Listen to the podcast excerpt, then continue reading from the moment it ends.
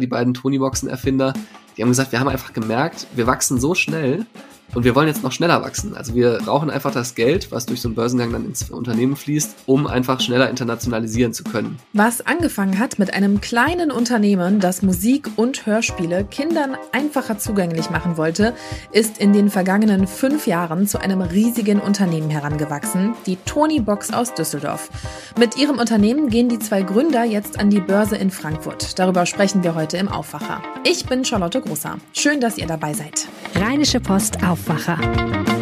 News aus NRW und dem Rest der Welt. Eine kleine Musikbox, die aus fast keinem Kinderzimmer mehr wegzudenken ist. Das ist die Tony-Box. Ein absoluter Verkaufsschlager, weil sie selbst von den Allerkleinsten schon eigenständig bedient werden kann. Ihren Anfang hatte diese Wunderbox in Düsseldorf und mein Kollege Florian Rinke hat sich mit dem Thema beschäftigt, denn die Gründer wollen jetzt an die Börse gehen. Und Florian, du bist jetzt bei mir im Aufwacher zu Gast. Herzlich willkommen. Hallo Charlotte.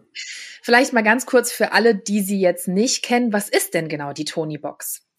Ja, die Tony Box, die ist 2016 auf den Markt gekommen und ist ja heute wirklich so quasi Bestandteil fast aller Kinderzimmer in Deutschland. Das ist so ein kleiner Lautsprecherwürfel, so ganz knautschig auch und weich. Und da kann man so kleine Figuren draufstellen. Und das sind die sogenannten Tonys. Und wenn man diese Figur draufstellt, dann spielen die halt eine, ein Hörspiel ab oder spielen Musik ab und sind im Endeffekt so ein bisschen das, was früher so der Kassettenrekorder im Kinderzimmer war und den haben die halt ersetzt und ja, in die Zukunft überführt. Und warum ist die Box so erfolgreich bei Groß und Klein? Ich hatte ja eben schon mal kurz gesagt, sie ist halt super einfach zu bedienen, ne? Genau, im Grunde muss das Kind nicht mehr viel machen, als diese Figur halt einfach oben drauf stellen und dann kann man an so kleinen Öhrchen lauter und leiser drücken und wenn man die Box halt kippt oder dagegen haut, dann kann man so vorspulen, zurückspulen oder einen Titel weiterspringen. Das ist wirklich kinderleicht. Genau deswegen funktioniert es halt auch so gut, weil die Eltern sehen, es gibt kein Display beispielsweise, wo man drauf gucken muss. Es gibt kein Mikrofon, wo man reinsprechen kann oder so. Es ist einfach nur ein Würfel, wo man eine Figur draufstellt und mit der Figur kann man dann auch noch spielen. Also ja, eigentlich das perfekte Spielzeug für Kinder. Mhm. Und ähm, jetzt hattest du eben gesagt, seit 2016 gibt es die Tony-Boxen und seitdem ist es ja ein richtiger Kassenknaller geworden. Und jetzt haben sich die zwei Gründer aus Düsseldorf auch noch entschieden, an die Börse zu gehen, ne? Genau, richtig. Das hat sich so in den letzten Monaten schon angedeutet. Das heißt, im Juni gab es so die erste Meldung, dass das jetzt passieren könnte. Und genau, am Montagabend äh, wurde dann Vollzug gemeldet. Das heißt, sie haben gesagt, okay, wir haben uns jetzt mit diesem Spec, über den sie ja an die Börse gehen wollen, geeinigt und im vierten Quartal wird das Unternehmen dann wahrscheinlich, wenn es nichts mehr schief geht, an der Frankfurter Börse gelistet sein. Jetzt hast du gerade einen Spec erwähnt. Was ist das denn genau? Ja, das ist tatsächlich auch so ein bisschen kompliziert, weil ja, früher kannte man einfach nur so einen Börsengang im Finanzbereich oder zumindest ich kannte den nur. Aber äh, in den letzten Monaten ähm, hat sich so eine neue Form des Börsengangs großer Beliebtheit erfreut und das ist dieser SPAC. Also das heißt, SPAC heißt im Endeffekt Special Purpose Acquisition Company, was auch nicht viel einfacher ist. Und das heißt, es gehen Firmen an die äh, Börse, die jetzt kein Geschäft oder sowas haben. Das sind erstmal nur leere Firmenhüllen und die verpflichten sich dann ihren Anteilseignern gegenüber im Laufe von einem bestimmten Zeitraum eine Firma zu kaufen und dann an die Börse zu bringen. Das heißt, im Fall der Tony-Boxen hat dieser Spec, äh, 468 Spec, wie er heißt, sich genau das Tony-Boxen-Unternehmen ausgesucht, Boxine, die bislang nicht an der Börse waren. Und jetzt übernimmt der Spec wiederum Boxine und somit kommt Boxine sozusagen durch die Hintertür an die Börse. Und am Ende werden diese Firmen verschmolzen und aus dem Namen 468 Spec wird dann Boxine. Und so sind die Tony-Boxen plötzlich an der Börse, obwohl sie keinen klassischen Börsengang durchlaufen haben mit äh, Leuten der Börsenglocke und sonst irgendwas. Mhm. Und was bringt das für Vorteile? Ja, das Modell ist so ein bisschen umstritten, muss man sagen. Also der Nachteil ist zunächst mal, dass natürlich man sich fragt, okay, wenn es jetzt Unternehmen gibt, die quasi ohne, ohne Geschäft an die Börse gehen, wen, wen kaufen die denn am Ende? Ne? Das heißt, als Anleger weiß man erstmal gar nicht so genau, wen kaufen diese Specs denn? Und sind das am Ende wirklich Firmen, die auch an die Börse gehören oder sind das vielleicht Firmen mit einem etwas ja, merkwürdigen Geschäftsmodell? Also ein Beispiel, in den USA soll ja, soll ja Lilium Aviation an die Börse per Spec. Das ist ja dieses Flugtaxi-Unternehmen, was halt noch nie ein Flugtaxi richtig hat fliegen lassen. Ne? Und dann ist natürlich schon die Frage, okay, wie solide ist dieses ganze Geschäftsmodell? Der Vorteil ist wiederum für Unternehmen wie Boxine jetzt auch, die sehr starkes Wachstum haben, dass sie halt viel, viel schneller an die Börse können, als wenn sie das über einen normalen Börsengang machen würden. Und das betonen auch die Gründer oder haben auch die äh, Gründer im Gespräch mit mir betont, dass sie gesagt haben, wir sind schneller, wir können uns schneller internationalisieren und wir sind einfach auch effizienter jetzt bei dem ganzen Prozess. Und warum hatten die sich jetzt generell entschieden, dass sie an die Börse gehen möchten? Das habe ich sie auch gefragt, weil mich das auch gewundert hat. Ich hatte im letzten äh, November noch mit denen ein Interview geführt und da war noch von keinem Börsengang die Rede, der dieses Jahr anstehen sollte. Aber die Markus Stahl und Patrick Fassbender, die beiden Tonyboxen-Erfinder, die haben gesagt, wir haben einfach gemerkt, wir wachsen so schnell und wir wollen jetzt noch schneller wachsen. Also wir brauchen einfach das Geld, was durch so einen Börsengang dann ins äh, Unternehmen fließt, um einfach schneller internationalisieren zu können. Das heißt, die Tonyboxen gibt es seit Ende letzten Jahres auch in den USA. Das ist natürlich ein riesiger Markt, den man da bearbeiten muss. Und ja, wenn man jetzt weitere Länder hinzunehmen will, dann kostet das natürlich alles erstmal auch Geld, um so einen Markt für sich zu, zu gewinnen. Man muss Figuren vorproduzieren, man muss äh, Mitarbeiter einstellen, man muss die Händler alle gewinnen. Und perspektivisch können die sich halt auch zum Beispiel vorstellen, nach China zu gehen, dass die Tonybox dann auch bald in China erhältlich ist.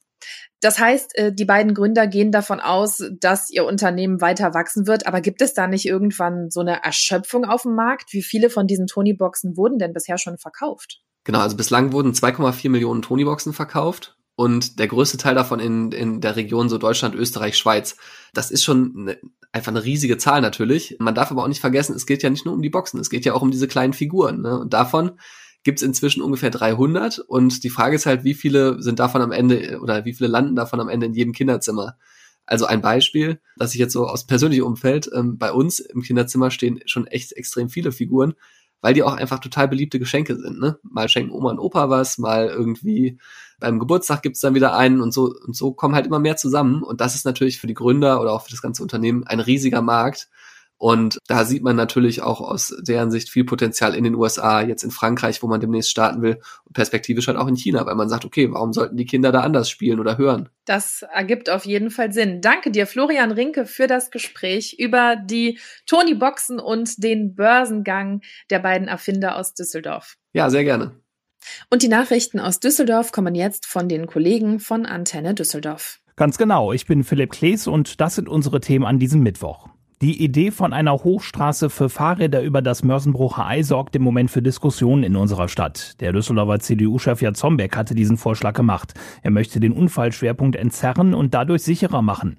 Im Rathaus gibt es beim Bündnispartner, den Grünen, durchaus Sympathie für die Idee einer Hochstraße, auch wenn ihr Sprecher Norbert Schawinski den Zeitpunkt des Vorschlags nicht unerwähnt lassen möchte. Der Vorschlag, der jetzt kommt, hat natürlich auch was mit Wahlkampf zu tun. Aber wenn die CDU jetzt erkannt hat, dass sie mit guten Fahrradwegen auch punkten kann, dann ist das etwas, was mich als Grüner doch freut, wenn wir da um die besten Möglichkeiten für Fahrradfahrer suchen. Grundsätzlich sei es wichtig, dass das Mörsenbrucher Ei in Zukunft ohne Staus und Unfallgefahr mit dem Rad überquert werden kann, so Czerwinski weiter. Wir haben auch beim Düsseldorfer Fahrradclub ADFC nachgefragt. Deren Sprecherin Lerke Thürer spricht von einer positiven Vision. So was kann ja auch wirklich eine Landmarke werden für Düsseldorf. Insofern finden wir das wirklich gut. Wir fordern ja auch schon als Fahrradclub länger, die Stadt auf die Töpfe zu nutzen, auf Bundesebene. Da ist ja Geld auch da, denn das wird sicherlich sehr oder würde sehr teuer werden. Also von uns aus Daumen hoch. Deswegen sind wir dann auf die Bewertung von Politik und Verwaltung auch gespannt. Konkrete Zeit- und Kostenpläne für eine mögliche Hochstraße gibt es im Moment aber noch nicht ohne Termin gegen Corona impfen lassen. Das geht auch diese Woche unter anderem wieder im Impfmobil. Heute steht das Team am Unterbacher See und zwar am Nordstrand. Morgen steht das Impfmobil auf dem Apolloplatz, am Freitag dann auf dem Shadowplatz und am Wochenende am PSD Bank Dome und am Fortuna Bütchen. Das Impfmobil ist immer von 10 bis 19 Uhr vor Ort. Wer sich impfen lassen möchte, braucht seinen Personalausweis und den Impfpass. Geimpft wird mit allen zugelassenen Impfstoffen. Man kann sich sowohl zum ersten als auch zum zweiten Mal impfen lassen. Wer sich zum ersten Mal impfen lässt, bekommt seine zweite Spritze vier Wochen später wieder im Impfmobil. Eine Übersicht mit allen Impfstellen gibt es auf unserer Homepage antennedüsseldorf.de und auch in Antenne Düsseldorf Instafeed. In Düsseldorf wird heute Abend eine Ausstellung eröffnet, die schon im Vorfeld für jahrelange Diskussionen und auch Schlagzeilen gesorgt hat. Die Ausstellung entrechtet und beraubt über den jüdischen Kunsthändler Max Stern. Er war 1937 von den Nazis gezwungen worden, seine Galerie auf der Kö aufzugeben und zu verkaufen. Anschließend konnte er über Paris und London nach Kanada fliehen. Die Ausstellung hätte eigentlich schon vor drei Jahren stattfinden sollen. Damals hatte die Stadt sie aber abgesagt. Unter anderem gab es eine Debatte über die Rückgabe von geraubter und zwangsverkaufter Kunst. Stern hatte nach seinem Tod 1987 den Großteil seines Nachlasses an drei Universitäten, unter anderem in Kanada, vermacht. Deren Experten fühlten sich von der damaligen Absage brüskiert. OB Keller hat dafür diese Woche um Entschuldigung gebeten und neue Gespräche angeboten. Die Ausstellung wird im Stadtmuseum öffentlich gezeigt. Morgen und übermorgen ist der Eintritt frei, ebenso sonntags und immer nachmittags ab 17 Uhr. Sie dauert bis Ende Januar. Das Dach des Opernhauses ist undicht. Konkret geht es um das Foyerdach. Es muss dringend saniert werden. Das hat eine Stadtsprecherin mitgeteilt. Aktuell kann Wasser in das Dach eindringen. Das führt dazu, dass die Tragkonstruktion beschädigt wird. Die Kosten für die Sanierung liegen bei rund 600.000 Euro. Laut der Sprecherin sind sie unvermeidbar. Eine entsprechende Beschlussvorlage wird jetzt den Gremien vorgelegt. Wenn der Vorschlag in der Politik durchkommt, wird das Dach im Sommer nächsten Jahres saniert. Aktuell wird immer wieder auch über die Oper diskutiert, denn sie soll komplett neu gemacht werden und dann eine Oper für alle werden. Die Antenne Düsseldorf Nachrichten nicht nur im Radio und hier im Aufwacher Podcast, sondern rund um die Uhr auch online auf unserer Homepage antennedüsseldorf.de. Diese Themen könnten euch heute auch noch interessieren. Im NRW-Landtag in Düsseldorf kommt heute der Schulausschuss zusammen. Besprochen wird eine dringliche Frage der Grünen-Fraktion. Es geht darum, wie die Landesregierung sich in Bezug auf Tests, Lüftungen, Quarantäne und Präsenz- und Distanzunterricht aufstellen will, nun da die Inzidenzen wieder deutlich steigen. In Selm eröffnet Innenminister Herbert Reul heute die Ausstellung Unrecht und Ordnung, Rolle der Polizei im Nationalsozialismus. Darin geht es um die Frage polizeilicher Macht und persönlich verantwortlichem Umgang. Sie ist laut Ministerium ein weiterer Baustein zur Vorbeugung rechtsextremistischer Tendenzen bei der nordrhein-westfälischen Polizei. Schauen wir noch eben aufs Wetter. Der Tag startet heute teilweise neblig trüb. Später gibt es dann aber einen Wechsel aus Sonne und Wolken. Dazu bleibt es heute trocken. Die Temperaturen klettern auf 17 bis 22 Grad. Morgen gibt es dann wieder einen nebligen Start in den Tag. Dafür wird es aber im Laufe des Tages noch ein bisschen wärmer, zwischen 21 und 25 Grad. Dazu viel Sonne und ein bisschen schwacher Wind.